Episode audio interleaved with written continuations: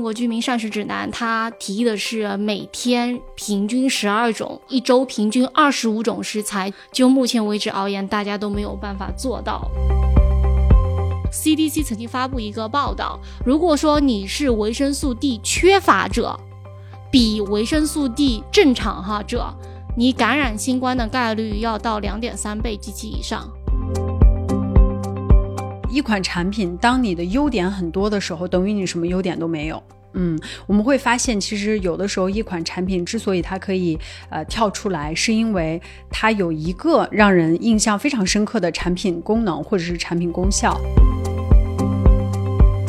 它这款产品的功效我们暂且不讲，但它其实打的就是一个非常大的一个营销战，就是它其实是在刺激我们的消费者，无论你有没有这个需求，你买它就对了。我们一定要明确，就是我在消费一款产品之前，我的目的是什么。希望大家在你无论是使用任何一个保健食品，尽可能的全面的去看，因为有一些营养素它的确是有制毒剂量的，尤其是以维生素 A。Hello，欢迎收听今天的备忘录，我是 Bessy 李千林。Hello，Jenny。Hello，Bessy。Hello，大家好。嗯，今天我们想要谈一谈，呃，跟吃有关的。我们想聊食品工业里头的比较细项的加工的食品。然后，尤其是加工食品里面呢，其实最近这应该可以算几十年了，就是这种粉末状的冲泡的饮品，尤其是带有这种就是说营养补充的这样成分或者功效的粉末的冲泡的饮品，其实越来越流行。我相信我们的听友很多年轻人，他一定会是这样的产品的消费者。所以，我们今天请来两位嘉宾，一位嘉宾叫做徐敏杰，叫 Maggie，Maggie 是一个有执照的。营养师对吧？Hello，Maggie，你好。嗯，Hello，大家好，备忘录的伙伴们，大家好，我是 Maggie。然后呢，我们另外一位嘉宾是一个非常有意思的品牌，叫做 Athletic Greens AG，我们简称叫 AG 啊。中国区的市场负责人 Jess 甲，Hello，Jess，大家好，非常高兴来到备忘录。那所以我们想，我刚刚讲，我们想想先从这个食品工业里头的加工食品来开始谈起，或许可以请 Maggie 跟我们先科普一下。到底加工食品包括哪些加工食品？比如说火腿肠是加工食品之之类的。火腿肠就是很明显的一个加工食品，我可以甚至称它为是一个超加工食品，因为我们甚至都看不到它原来的一个食物状态，我们都不知道它原来里面可能有肉，对吗？看不到它原始状态的东西，某种程度上我们可以称之为是超加工。那何种是精加工呢？我们都知道水稻，对吗？那我们水稻收完回来之后，是不是外面有壳儿？嗯，然后呢，我们去把它脱脱掉一点外面的壳的时候呢，我们就得到了糙米。那糙米其实它也是一个相对比较粗加工的一个食品。那再之后，我们再脱掉剩下来的三层壳，就得到了我们的白米。那白米呢，我们就称之为是精米，它就变成了一个精加工的食品。所以说这样子举例，是不是大家可能会对超加工和精加工会比较有一个比较明确的一个理解？嗯那如果非得再举一个例子的话，那泡面明显就是一个非常超度加工的这样子一个食品状态，你甚至都不知道它里面那个调料包里面之前到底放了什么东西。嗯所以说这两个可以作为一个划分的点。第一是你能看到它原始状态是什么样子，第二个甚至你都看不到它原始食物的状态是什么样子的。OK，所以就是食物原始的状态已经经过一轮也好、两轮也好的工程吧。对，甚至有的要到四五六七轮都有。对，OK，那。加工食品感觉通常给人是有一些比较负面的，还是其实不一定吧？那我们举个简单的例子，那生肉嘛，加工过之后它就会变成罐头，好储存。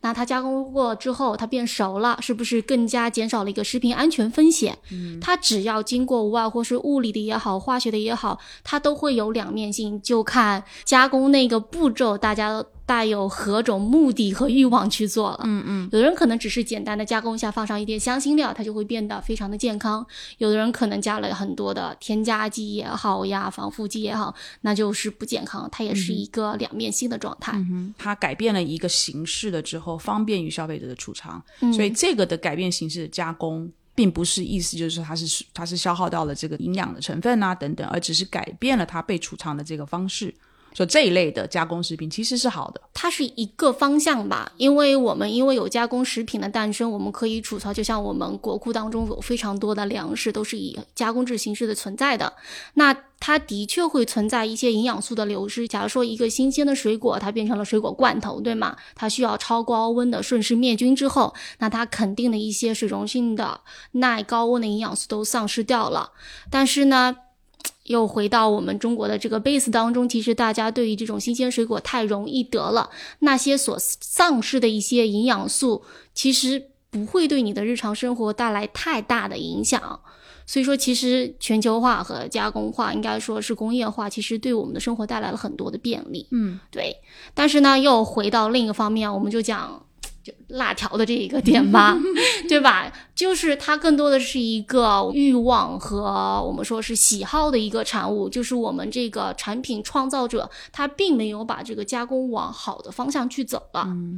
对，所以说是还是要看它是哪一种类型嘛。嗯哼，所以加工食品可能是最近的这一个世纪以来，因为人们的这个生活习惯的改变，促成了这样的一个细项的一个发展。对，它要加料啊，或者是说携带方便啊等等的，因为这个人类的生活形态改变，对，促就了这样的一个细分领域的一个发展。是的，然后我们再追溯一下到食物历史吧。我们刚开始的时候，大家都是吃生肉，就没有火种嘛。但是当我们发现火种了之后，我们开始用不同的烹饪方式。否则的话，以前就是要真的就靠天吃饭。嗯，然后甚至的话，可能这个地方它不适合谷物的种植，它就必须要无限的迁移，找到另一个地方。那加工制的食品产生，也是让我们的人类文明可以得以延续嘛。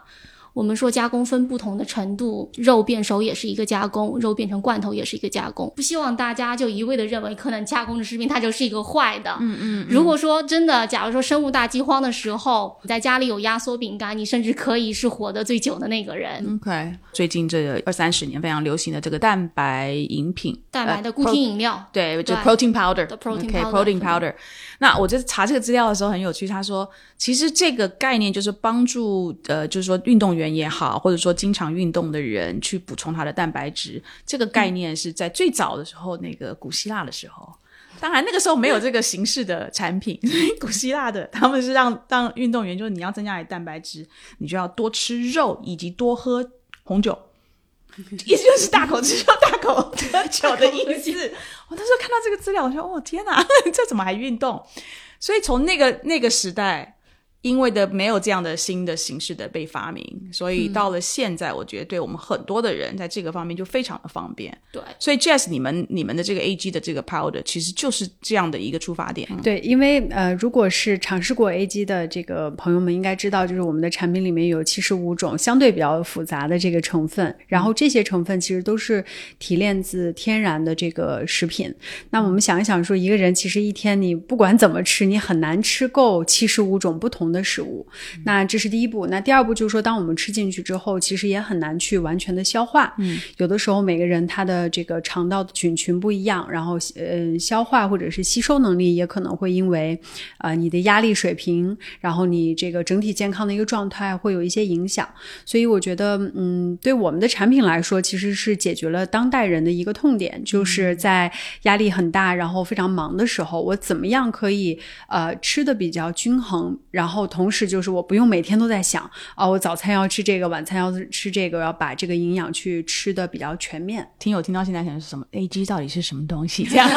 我刚刚忘了请 Jess 跟我们讲一下 A G Athletic Greens 到底是什么样的一个产品。我们在中国的这个粉丝或者是我们的呃客人都习惯叫我们小绿粉。这个品牌产生于二零一零年，我们的创始人呢是一位来自新西兰的这个创业家，他当时在二零零八年前后的时候。他那个时候创业不是很顺利，他失败了。然后当时他是处于一个嗯不断的这个在高压情况下去工作，而且当时他自己的身体出现了一些就是吸收营养素不足，而且就导致了一些这个功能性的一些啊疾病。然后他当时就决定说，哎，为什么这个世界上没有一款产品是可以一次性就解决我们对于营养的满足，而且可以很方便的就让人体去吸收？因为相对于药片或者是胶囊来。来说，其实粉状的食物是更容易被我们的肠胃去吸收的。然后他呢，当时就是跟呃几位功能性的医学博士，然后以及营养学家就去呃找或者说开发这个配方。然后在这个过程当中呢，就逐渐产生了第一版的小绿粉。那么其实从一零年到现在，经过十一年，我们的配方其实也有过五十二次的迭代，就是嗯有点像 iPhone 哈，每一年都会 launch 一个新的版本。A G 的品牌它崇尚一个理念叫做 essentialism，就是本质主义。很有意思，就是我加入 A G 的时候呢，因为我是做市场的，然后我当时就说，那我们看看有多少个不同的什么 product line 啊，有哪些产品可以对，然后发现，哎，我们一共就不超过一个手都可以数着过来。但但我想问，就是说这个是一开始就是绿的吗？对，一开始就是所以五次几五十几次的这个迭代，对，就是颜色没有变过，对，没有变过。然后其实大家都觉得说啊，这个 Athletic Greens 是不是青汁，就是和现在很火的那种日本青汁会很一样？其实我们的还呃这个成分还是非常不同的，而且还有就是呃产品的功能性不同。小绿粉来说的话，它是这个营养素的一个提取物。我们中国嘛，中国居民膳食指南它提议的是每天平均。均十二种，就目前为止而言，大家都没有办法做到。所以说，你提到真的啊对十二种，我们每每天平均十二种，就是一周平均二十五种食材。就现在为止而言，我们从中国营养和居民慢性病报告来看，我们做了一个，应该说是可以囊括大半个中国的人你。这个样本量已经非常大了，大家都。达不到，可能连百分之五十都达不到这个数量的要求。亚健康的，对，这也是一个关系。那一个点是因为大家很忙，没有时间。你想想看，如果你要准备一个非常丰盛的一个一餐，不用说三餐一餐的话，大家可以回去想，其实时间是。很紧张的，那在现在压力那么大，然后时间成本那么高的当下，所以说就会有那么多的我们说是功能性营养补剂或者膳食营养补剂的出现。其实它是非常顺应时代发展的，就正如我们刚才说的加工食品，它也是一个顺应时代发展的一个体现。对，那七十五会不会太多？哦不不不不不不，这就是那我就会问一个问题：婴幼儿配方奶粉里面加的更多哦。哦，那为什么？这就是。很多时候，我们看一个产品，不只是说看它里面的配料，那你要看配料，你当选一个，就举一个简单的例子，就以钙的补剂，可能说我们中国国家标准上面说可以允许添加的就有五六种，那到底选择哪一种，这是需要非常具有考量的，以及是你这个配方当中的原材料选出来之后，你要考虑到它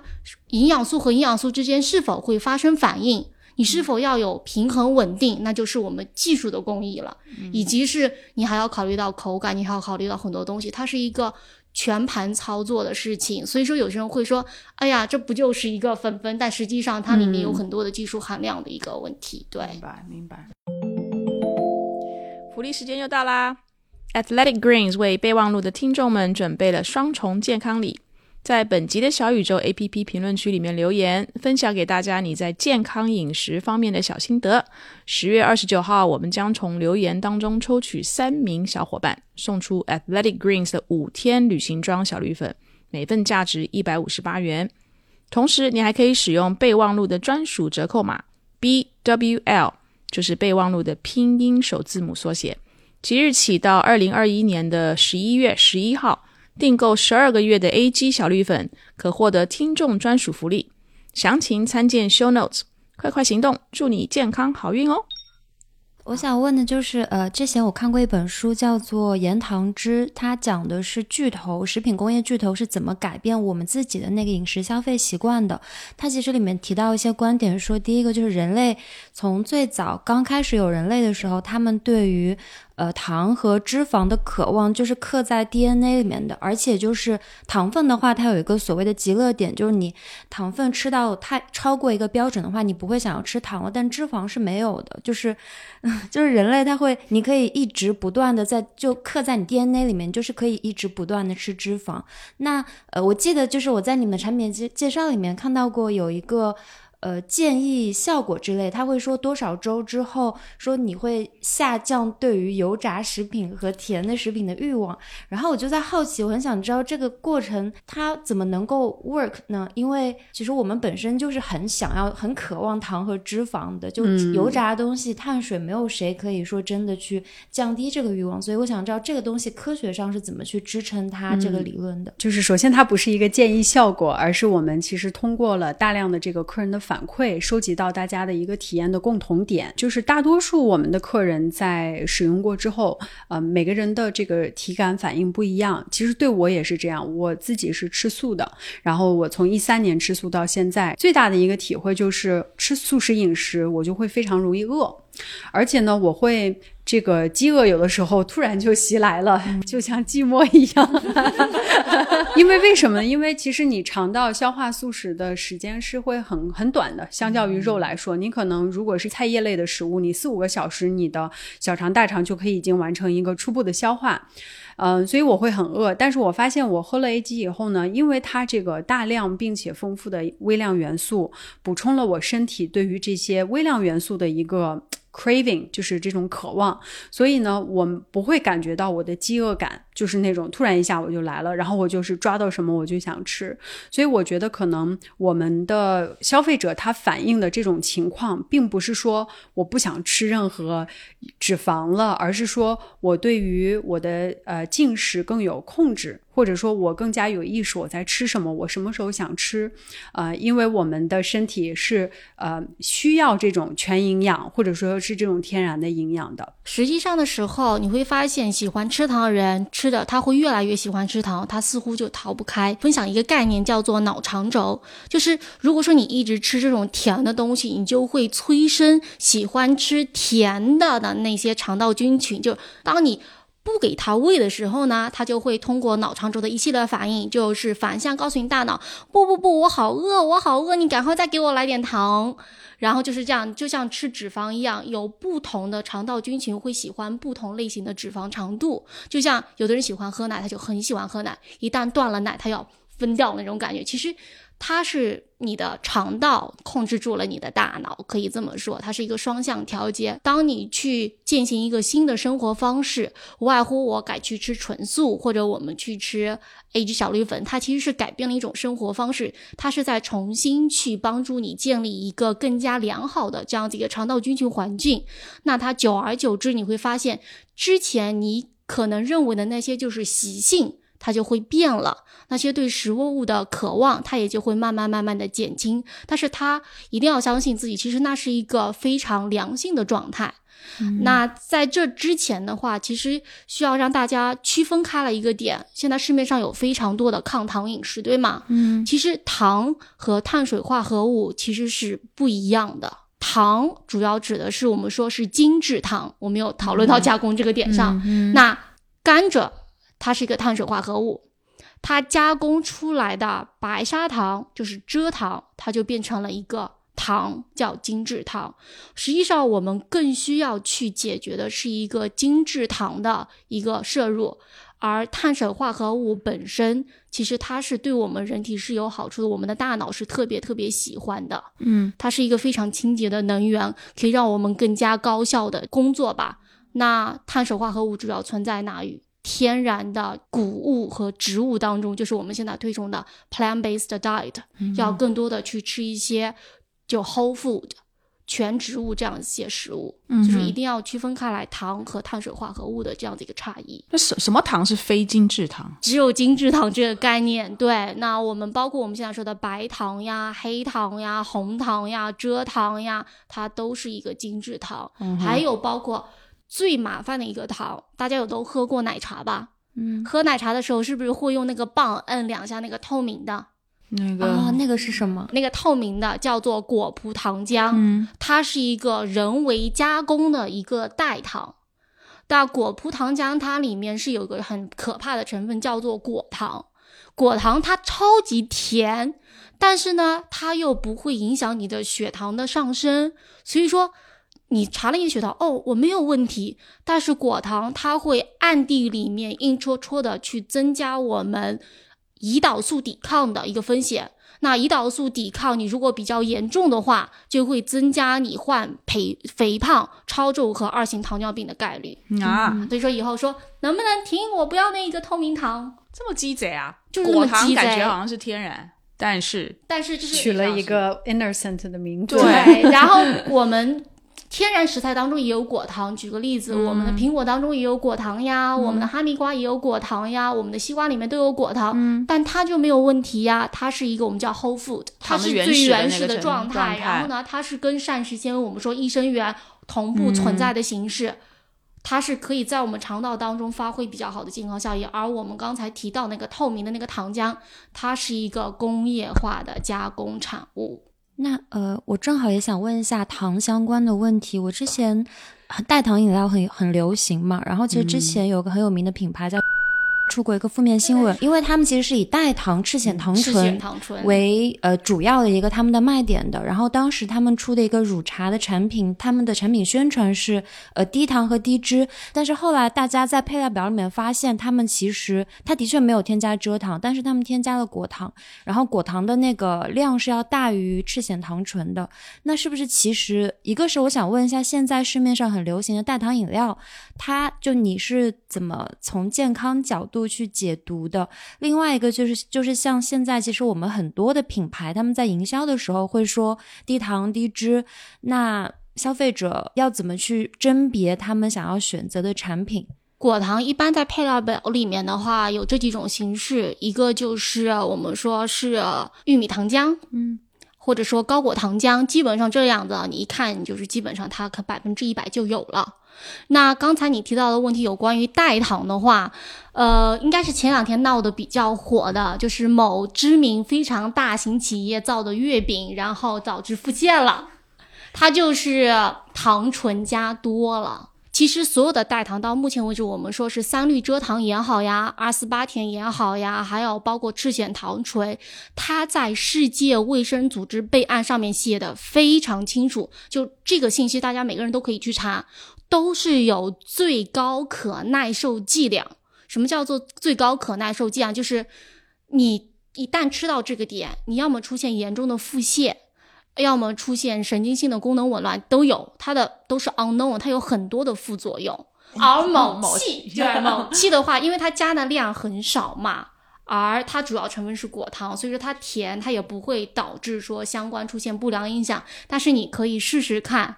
一天来上四瓶，感觉就会不好了。所以你的意思是说，以它的成分，如果一天喝那个产品四瓶以上，就超过了世界卫生组织所建议的那个高标了，是这个意思呃、吗其？实它应该是会超过了，但是呢，每个人因为对这种代糖的它的耐受性不一样，所以有的人，我有一个小伙伴，他那个一喝一瓶，十五分钟必定要在卫生间找到他。因为我们每个人对代糖的耐受剂量是不一样的，而我们说的阿斯巴甜更可怕，它的代谢副产物当中有那个苯丙氨酸。那假如说你不知道你自己或者说身边的人有苯丙氨酸代谢异常的，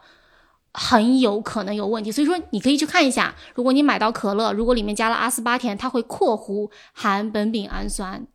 所以说你要对自己的身体有足够的觉知。那刚才讲了有关于代糖的负面消息，我们来一点正面的。啊有有正面啊，有有 有，就是因为现在的那个社会也在渐渐的发展嘛，大家对大糖的研究越来越多了。目前为止的话，有两个相对于比较安全的代糖的，一个是甜菊叶，它是一个纯天然的植物，它带有甜味；另一个是罗汉果，它这两个都相对于说是植物来源，它相对于说是比较安全的。而其他我们刚才说赤藓糖醇呀、三氯蔗糖，听这个名字大家都知道，嗯，都是加工。人为制造的哦，但是甜菊糖苷和那个罗汉果苷的成本会比较高，对吗？就对对于大企业来说，他们应该没有办法去真的用这种代糖，否则他们的产品价格和成本应该会上升到一个比较高的一个状况。但是你可以去搜一下，甜菊也很便宜，罗汉果也很便宜，只是因为，啊、怎么说，就是你去看到一吨的价格来算嘛，其实它们差异不会很多，而且甜菊叶很甜很甜，它反而添加的量更少。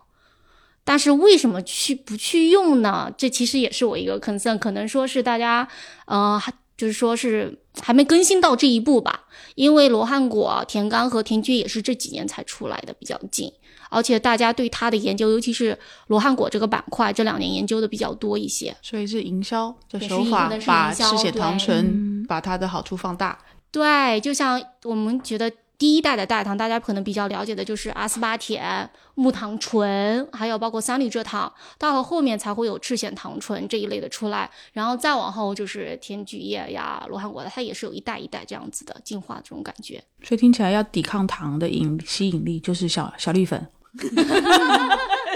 A G 里面我们的用的糖就是甜菊叶，对，因为我们的产品也是甜甜的，然后大家可能觉得我们的这个糖会不会也用的是加工糖？其实我们用的就是甜菊叶这个天然的呃 sweetener，就是甜剂吧。然后呃你刚才讲到一点，我觉得特别有意思，就是我作为一个我我不是营养学出身的，但是比如说我在买这个饮料的时候，我会去看它的配料表。比如说你刚才讲到这个赤藓糖醇，我当时我记得第一次我在某一个饮料背后看到这个东西的时候，我就觉得说，哦，这个东西听上去应该很天然，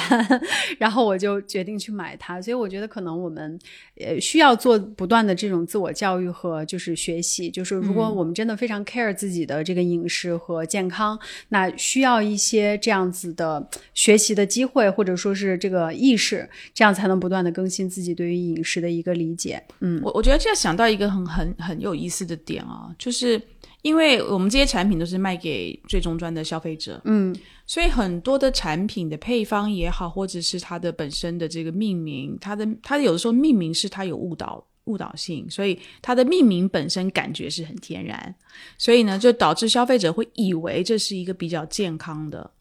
呃食品。不管是饮品也好，食品也好，我觉得这几十年来，对于这种就是说新形态的食品，不管是补充剂啊，或者是真就是加工的食品啊，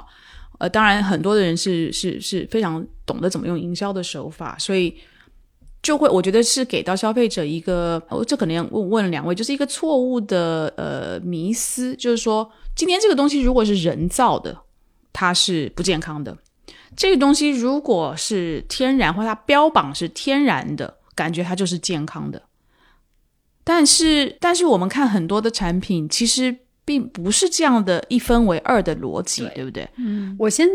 就是分享一下我个人的观点，就是对于饮食的健康，我并不认为说，呃，人工制造的东西一定是不健康的。其实，呃，刚才 Maggie 分享特别好，就是关于呃这个食品加工这一块儿。其实我觉得食品加工反映的是人类对于食品。嗯，烹饪技巧的智慧，比如说臭豆腐，比如说 cheese，比如说 wine，、其实它都是啊、呃制作非而且是重加工，因为它时间很久，它要很多道工序。嗯，但是它反映出来的就是说，呃，它是一个天然食品，经过天然的这个时间和工艺之后呢，得到的一个产物。我们没有在其中添加很多的人工或者是化学添加剂。我觉得如果是这种情况下的话，其实加工我们只是需要去看它呃加工的过程和它加工的手法是什么。那对我自己来讲，我觉得嗯，营销角度上来说，其实现在的整个商业环境就是要求品牌必须要有一个非常标新立异的一个点，就是你的这个 unique selling point 到底是什么。那很多商家，尤其是说在嗯，在中国相对来说，我觉得我们的饮食营养的观念还是有一些滞后于西方的，嗯，尤其是像美国呀，或者说是这样的一些欧美发达国家，因为他们的科研呃这个环境也好，医学环境也好，非常的开放，而且呢，我在中国还会经常听到呃广告里面说啊，你要吃奶酪，你要吃牛奶，因为这个里面含钙很高，但其实我们就知道说，世界上含有钙含量很高的东西，并不是只有牛奶，而且中国人很多人都存在这个乳糖不耐症或者是代谢的问题。那我觉得从呃市场角度上来说，一个品牌你你的市场营销策略一定是要服务于你本身的这个产品。也就是说，如果你的产品都站不住脚，你没有一个嗯可信赖的、值得这个消费者去信任的品质的话，你无论怎么去吹嘘，或者是怎么去做这个营销手段，消费者可以感觉到，尤其是食物类的产品。嗯，我其实很想问一个，就是最尤其是最近被 create 出来的一个算不算新的品类，就是超级食品 super food。那 super food 呢？呃，在它被创造这个词被创造出来的时候呢，一九八零年代左右。所以他们提出这个 super food，他们叫超级食品啊，国内翻译成超级食品啊，它的概念就是说它是营养很全面，但是热量低，有利于人体健康的天然有机食品。这个是 super food，他们当时八零年代左右推出的这样的一个概念。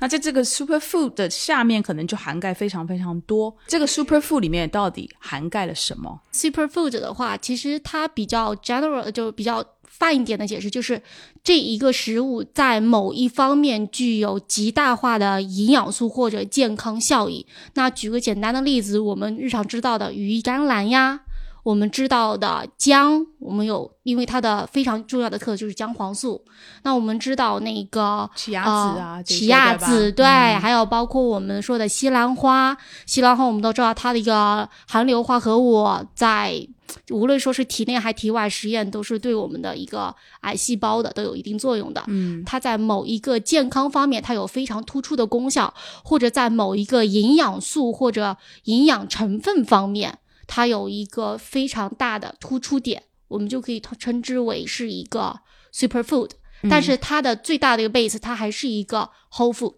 它还是一个完整的原生的食物状态，我们就是一个生食物的状态。所以就是粉状的冲泡饮品，从五零年代左右吧，就是这 protein powder 被介绍出来了之后，后来不断的演变，然后就各种不同的呃这种粉末的冲泡式的这样的一个饮品。那原先只是单纯的是说让就是经常运动的人去补充他的，可能就是增增强他的这个体质吧，就蛋白质啊等等的。但是但是现在发展到，比如说尤其我们的像的小绿粉，它其实是因为我们亚健康的问题越来越严重，那又因为我们的饮食又不均衡。然后经常的坐办公室，运动的运动的时间少，甚至有的时候都晒不到太阳，所以有很多的，比如说维他命 D 啊这种补充都不够，所以呢，研发到像有小绿粉这样的一个产品的出现，能够帮助我们的消费者在这个方面能够多补充它的产品。所以这是这一路是类似像这样的一个发展进程，是是在在西方是这样。嗯，对吗？我我觉得就是功能性食品，比如说呃蛋白粉，然后或者是这种冲泡型的饮料，就是它带有一定的嗯营养或者是保健功效的发展，其实真的是有一定的这个社会背景在里面。比如说啊，我们在喝这个。大家之前有听过那个脑白金，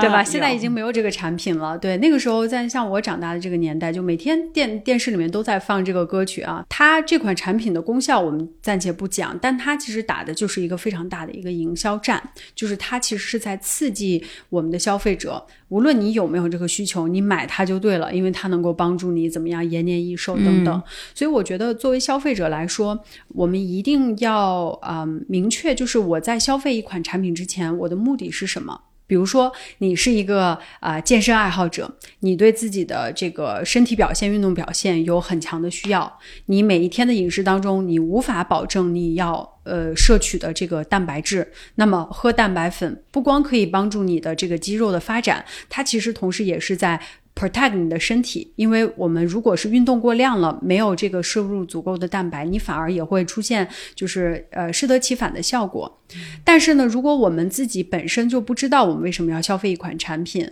我们只是因为看到了一个广告我们就心动了，然后我们再去做这样的决策的话，就是你就会非常容易被愚弄。因为我们发现，就是消费永远是一个可以被刺激就获得的这样一个逻辑。从 A G 的角度上来说，我们一直在强调去做的两件事情。第一个就是我们想要告诉大家，想要分享这种 essentialism，就是本质主义的这种精神。我们精简的这个产品线，其实呃最重要的目的就是我们不需要。推出十个产品线，解决十大健康问题。如果我们有一款产品就可以解决，或者是帮助大家很多去预防这样的问题。那第二点就是说，呃，在我们中进入中国的这个时间之后，我们发现就在中国，其实很多人，呃。他去消费健康产品的一个需求，就是他的这个亚健康的状态。白天要上班，晚上要照顾孩子，或者是我还要照顾我的家人。就是我们其实是希望自己有更好的表现，不仅是说 physically，而且还有就是我的身心的这种健康。而且我们也有更多的这个经济的一个实力去呃让我们的生活变得更有品质一些。所以，如果你是基于这样的一些考虑，那么你做过一些功课之后，其实你就会发现。哦，我需要买什么样的产品。嗯，但是我我很好奇，因为前面刚刚讲了嘛，小小绿粉以及的小绿粉有七十五种的这种营养的成分。那就像你讲的，就是不是每个人可能都需要这七十五种，因为它不是一个定制化的产品。所以，当消费者他要去喝的时候，因为你的成分非常的好嘛，又非常的多，但如果他不需要的时候，他对身体会会有什么负担吗？我们首先在这个研发的过程当中，其实是做了很多的这个科研，是呃依据人类。或者是人体所需的这个营养元素而设计的我们的配料表，所以这个当中是不存在说一个人不需要，只是说你需要的量的多少。而且在这个添加或者说这个配比过程当中呢，我们也是严格的去遵守国际营养学给的一些标准。前几天我们在看新的配料表，然后我们就发现我们有这个生物素，就是。Biotin 这个这个生物素的一个配比，然后我们去年的这个添加剂是三百三十微克，然后呢，这个占到我们人体百分之的应该是百分之一百一十，然后今年我们看到我们的这个配料表说，嗯，怎么变成了一千一百一十？然后整个 company 就 freak out，然后就中国团队，我们就大家以为是哎呀印刷错误啊或者是什么，结果呢，我们去就是跟这个团队去 check，其实发现就是美国的这个营养学会的这个标准发生了变化。所以，那我们就在相应的这个嗯数值上要去做一些更新。所以，我觉得不存在说人体不需要，而是说我们需要的多少，而且在这个添加的这个剂量当中，我们是严格遵守了这个营养学给的一个标准。那这个产品的呈现的形式哈，可以有很多的选择吗？啊，这它。你们是粉状，但你也可以是把它变成，原先就就就可以是液体的，或者是说是变成果冻啊等。对，所以当时创始人为什么选择粉末？我们的粉非常非常的细，就是经常会有呃消费者反映说，我一打开这个袋子就扑的我一脸都是粉，非常的这个细致。所以说呃，我觉得液体的这个冲冲泡粉是我们人体最容易被吸收的，尤其是在你空腹的情况下。所以我们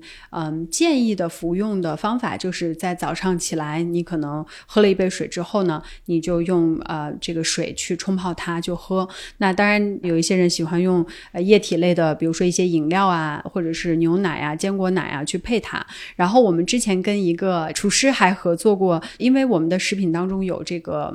益生菌和益生素，所以你的不能用热水冲泡它，也不能用热加工的方式去做它。所以他做了一款那个 Energy Bar，就是用生食的，比如。说有 cashew，有这个腰果，有那个椰枣，然后把它就是搅拌，然后呢做成了一个就是呃能量球，味道也非常非常的好。哦，我想问一下，整个行业里面。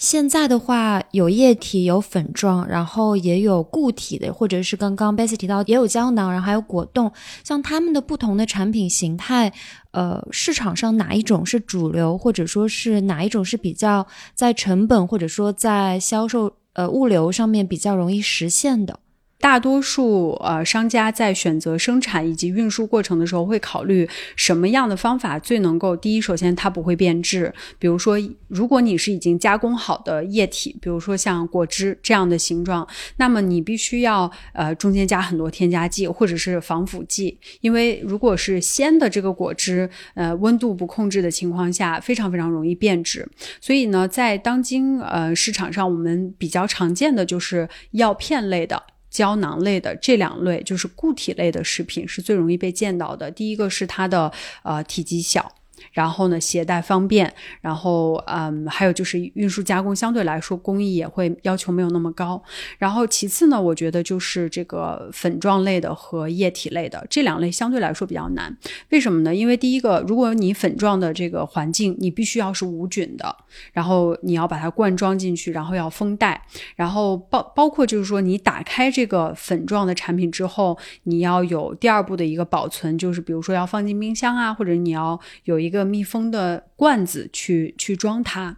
那么对于这个消费者来说，冲泡其实也有点麻烦，因为它相对于你吃一个药片，你就喝下去就好了嘛。那其实冲泡相对来说也有一点点复杂，但是对 A G 来说，因为我们要保证一个就是大家人体最容易吸收这个产品的一个状态，所以我们选择了粉状的这个产品。嗯，但是我也挺期待的，也许有一天会有一个啊、就是这个 nutrition drink 啊、是是可以上市。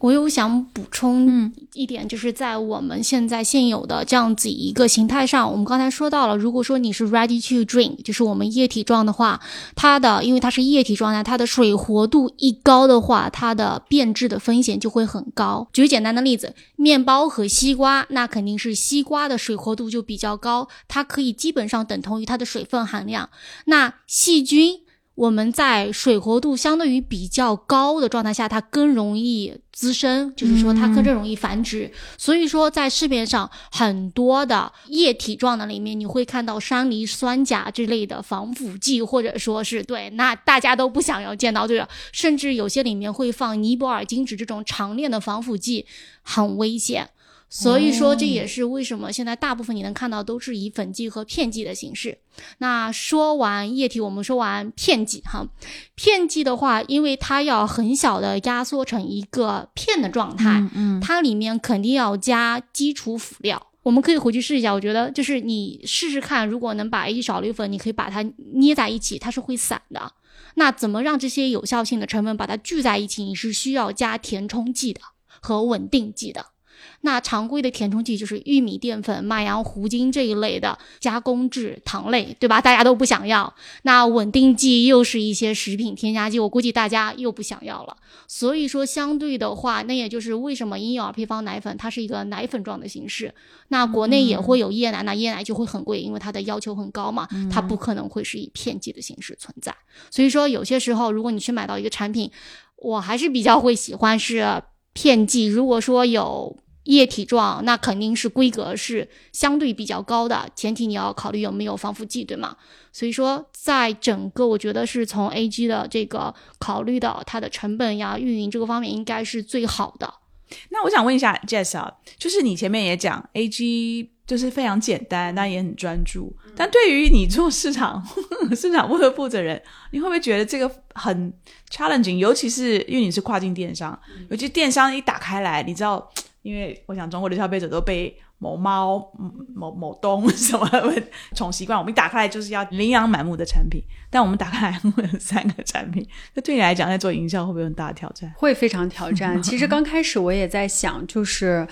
卖什么呀？就是只有这款产品，但是一款产品，当你的优点很多的时候，等于你什么优点都没有。嗯，我们会发现，其实有的时候一款产品之所以它可以呃跳出来，是因为它有一个让人印象非常深刻的产品功能或者是产品功效。首先，这个产品解决的健康的问题和痛点，第一个痛点其实就是我们的生活真的很忙，我们没有时间去天天做饭，天天看我们吃的东西来自于哪里，然后我要兼顾我这个营养素的一个摄取，又要全面又要均衡，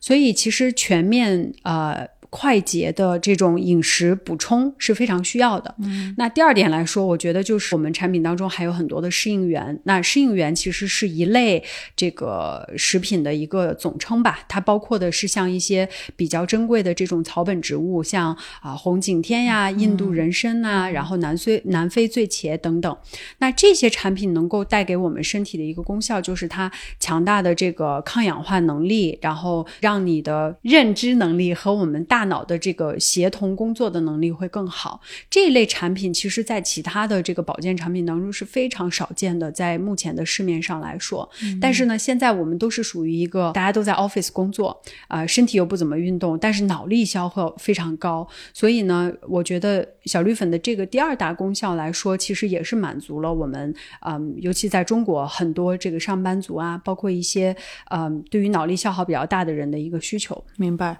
哎，我要我要我要问 Maggie 啊，因为小绿粉它它涵盖了这么多的营养，所以是代表意思就是说，如果如果我们今天喝了小绿粉，因为你知道我们就是大家都会吃非常多的这个保健品嘛，鱼油啊，是是是这这个 B 群啊什么的都都都会吞下去，一天可能要好几颗这样。就是每天早上磕一百，对吧？啊，对对对，一个手心这样子。所以表示喝小绿粉之后，其实就可以去替代掉这些的保健品吗？实际上的话，可能说从我这个角度来走的话，希望大家在你无论是使用任何一个保健食品，就是我们的小蓝帽，或者说一些我们说是植物化学提取物嘛，就包括我们常说的什么番茄红素或者虾青素这一类的，希望大家能尽可能的全面的去看。因为有一些营养素，它的确是有制毒剂量的，尤其是以维生素 A，维生素 A 是有制毒剂量的。就是吃多了就会中毒，中毒、嗯对哦制毒剂量，就吃多了会中毒，会让你的肝脏出现问题。所以说的话，就是我们在食用这些的时候，一定要去看它的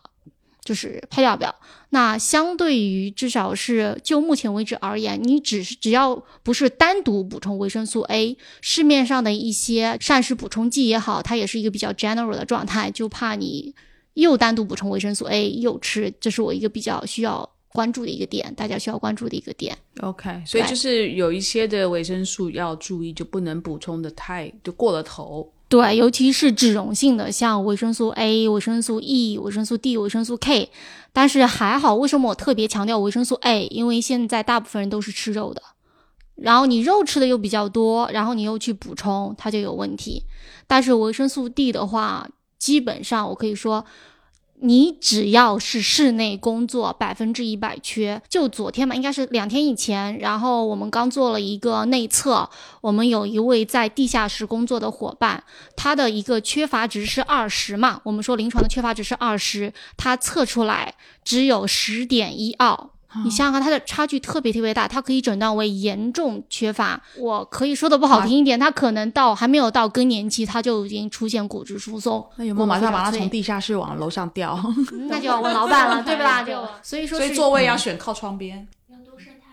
嗯座位靠窗边也不行，啊，就是要走到外面去，就是就是我们说铁板烧吧，就是什么意思？铁板铁板烧就脱光了，正面反面，你可能一天你晒到差不多两个小时，你也就只能合成四百到六百的单位。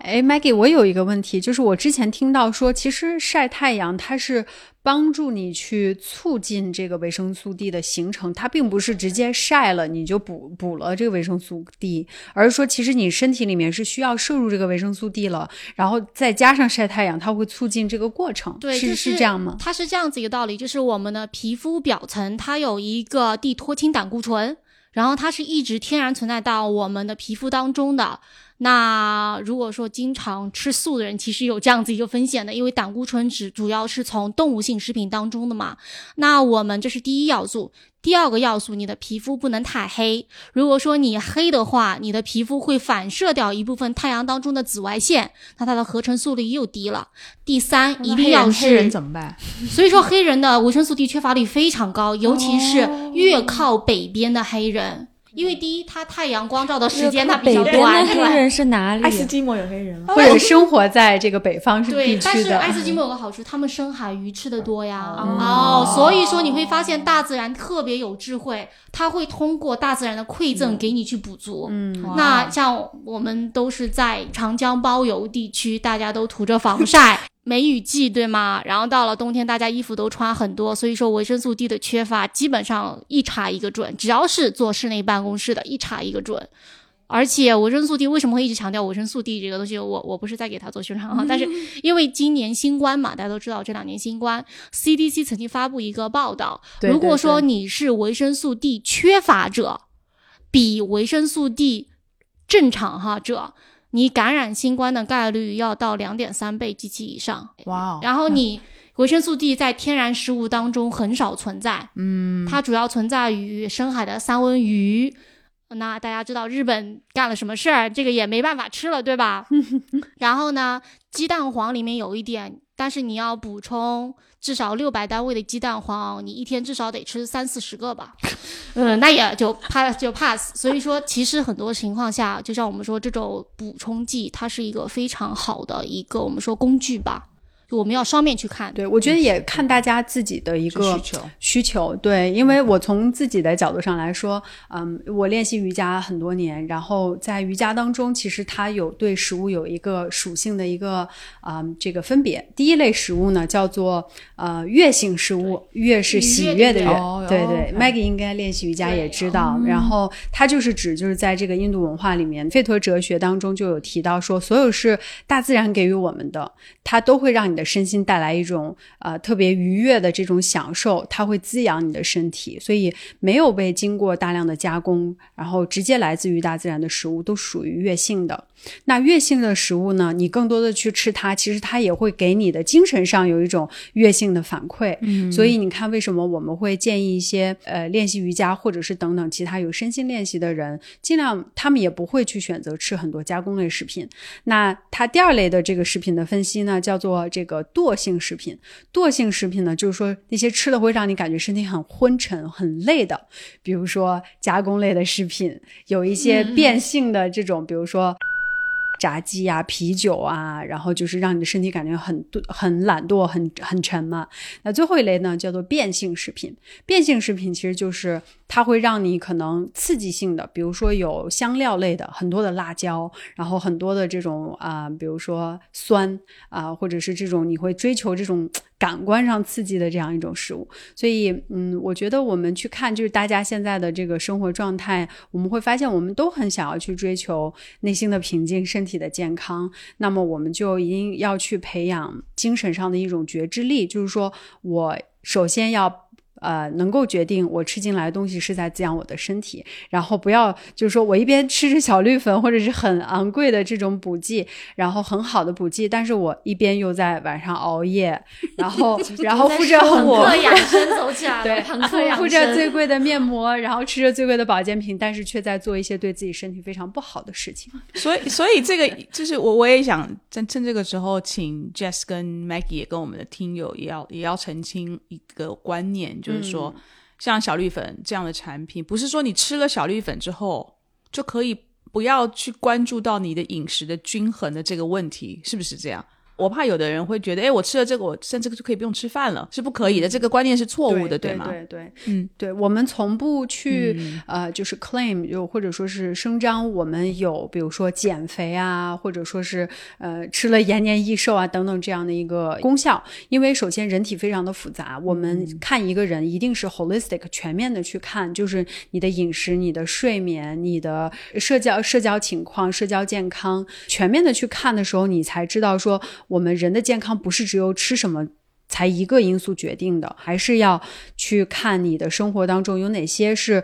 能够让你更健康的。比如说你，你并不是因为你吃的不好而导致疲惫，而是因为你的睡眠不好。所以我觉得，呃，要全面的去看。哎，进中进中国多久啊？我们是二零一九年进入中国的，所以非常非常的短时间哇那我们美国现在，呃，就是我们开启了这个订阅计划，就是你每个月都可以订阅一袋小绿粉到你家。那现在我们基本上每一周都会有大概就是在美国地区的话有五六千这样新的一个用户的一个增加。哇，每一周啊，对对对，然后相较于中国，我们因为体量还很小，但是啊、呃去年我们在中国的发展，我觉得是比较健康的，因为我们花了很多的时间去了解我们到底应该怎样定位这个品牌。那较去年相比，今年的发展就会好很多了，嗯，而且也是速度越来越好，因为我们会发现有越来越多的人在把自己的这个重心和更多的精力放在照顾自己的身体健康上。那消费者想要买小绿粉，现在在哪些渠道买得到？呃，我目前的话是线上销售的渠道，所以大家可以通过微信小程序，然后还有就是我们的天猫旗舰店可以搜到。OK，、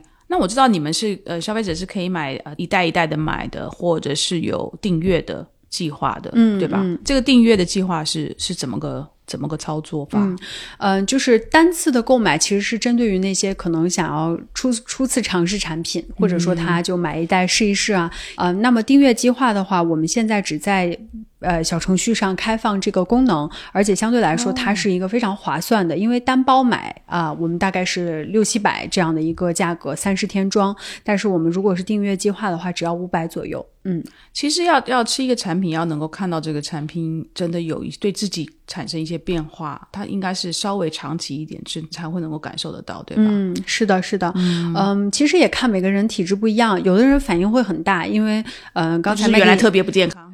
就整个 整个肠道菌群全部都坏掉了，整个适应系统呀、抗氧化系统全部都乱掉了。你有碰到过这样的？有哦，真的、我有碰到过我们的一个大使，哪个大使我就不说了。他跟我讲说，第刚开始喝小绿粉，他一天要上三次厕所，但他并不是拉肚子，就是正常的一个排泄和代谢。然后，但是他喝过一段时间之后就没有了。但有的人就会说啊，我喝了没有什么感觉啊，我并没有感觉到什么呃很明显的一个改善。我自己服用这个产品，当时我是怎么感觉出来的？是喝了大概一两个月之后，我停了一段时间，然后对我来说，我最大的改善就是精力。嗯，因为我我自己一边在 A 级教课，然后还有很多其他事情，练习瑜伽呀，然后等等，我会发现我现在的精力的这个持续时间要比以前好很多，而且它会非常帮助我的这个 mental clarity，就是你有的时候要处理很多事情嘛，但是呢，你能够保持一个相对专注，而且嗯、精力比较旺盛的一个状态。我想问一个你们的呃市场策略相关的问题。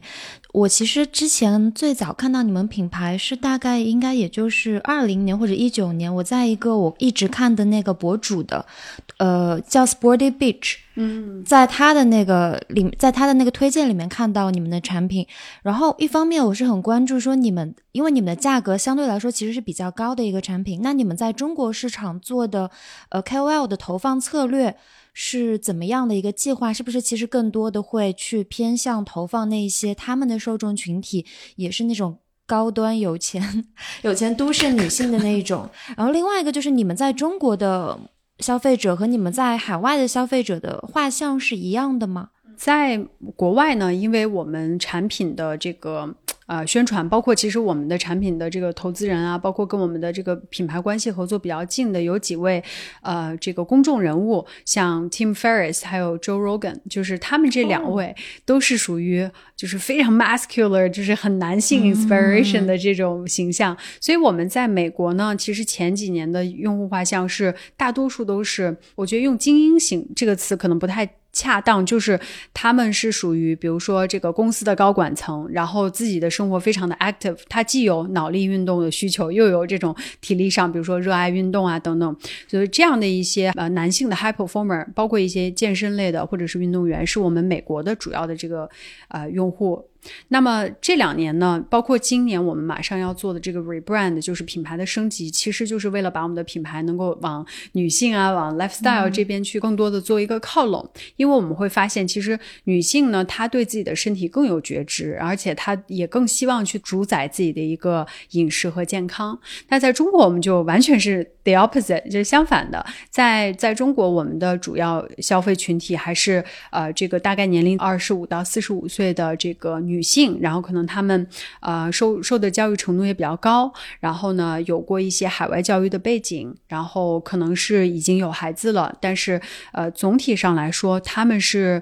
我觉得是很全能的一种，呃，这种都市女性的一个形象，因为她们不光只在乎自己吃什么，而且也要在乎说她选择的这个食品对她身体到底能带来什么样的一些效果。嗯，他们会去问很多的问题，呃，会去考虑这个产品的来源以及加工方式会不会对环境有危害等等，就是非常的呃这个 sophisticated。我们在选择 KOL 的时候呢，第一类当然是看就是 KOL 首先对我们的产品是不是有真实的反馈和感受。嗯，我们其实也遇到过一些客户说啊，我吃了你们的产品。喝不下去，然后呢，嗯，感觉到没有什么效果，那我们也会终止或者是解除跟他的合作。但是现在选择到的这些我们在合作的博主，都是喜爱我们的产品，并且啊、呃他们本身的受众群体是能够帮助我们在这个领域内去建立更多的这个品牌微信和品牌影响力的这样的一些 KOL。哦，所以我们在小红书上面看到的这一些，就是推荐你们产品，或者说正在喝，这些都是已经喝了一段时间的。对对对，这个是我们的一个硬性要求，就是所有跟我们合作的嗯博主，如果是以付费的形式的话，他必须要呃。提前至少是呃半个月左右收到这个产品要去喝，他才能够去有真实的分享。那其实我们现在也非常开心的发现，就是社交媒体上会有更多我们自己的呃社区的这个消费者，他们会自然的去分享一些这种真实的体验和感受。我我们在国内的。用户跟在美国是刚好相反。嗯，对，现在美国是希望能够呃 acquire 更多的这个女性的消费者，然后对我们来说，我们是并不去区分我们是更偏向于女性的这样一个品牌，但是我们确实有更多的女性的消费者，但是我们也是希望说，可能啊男士们也可以更关注自己的健康。这是因为美国的男士练健身的比较多吗？我觉得可能是因为我们的几位品牌大使的影响力，然后因为其实。讲到播客嘛，我们在美国，呃，很重要的一个营销的一个 strategy 就是跟播客的这个节目合作。然后，嗯，像 Joe Rogan、Tim Ferriss 他们都有自己的这个 podcast，嗯，所以大多数我们的这个男性用户，包括我先生也是因为 Joe Rogan 喝，所以他才喝。我给他喝，他都不喝。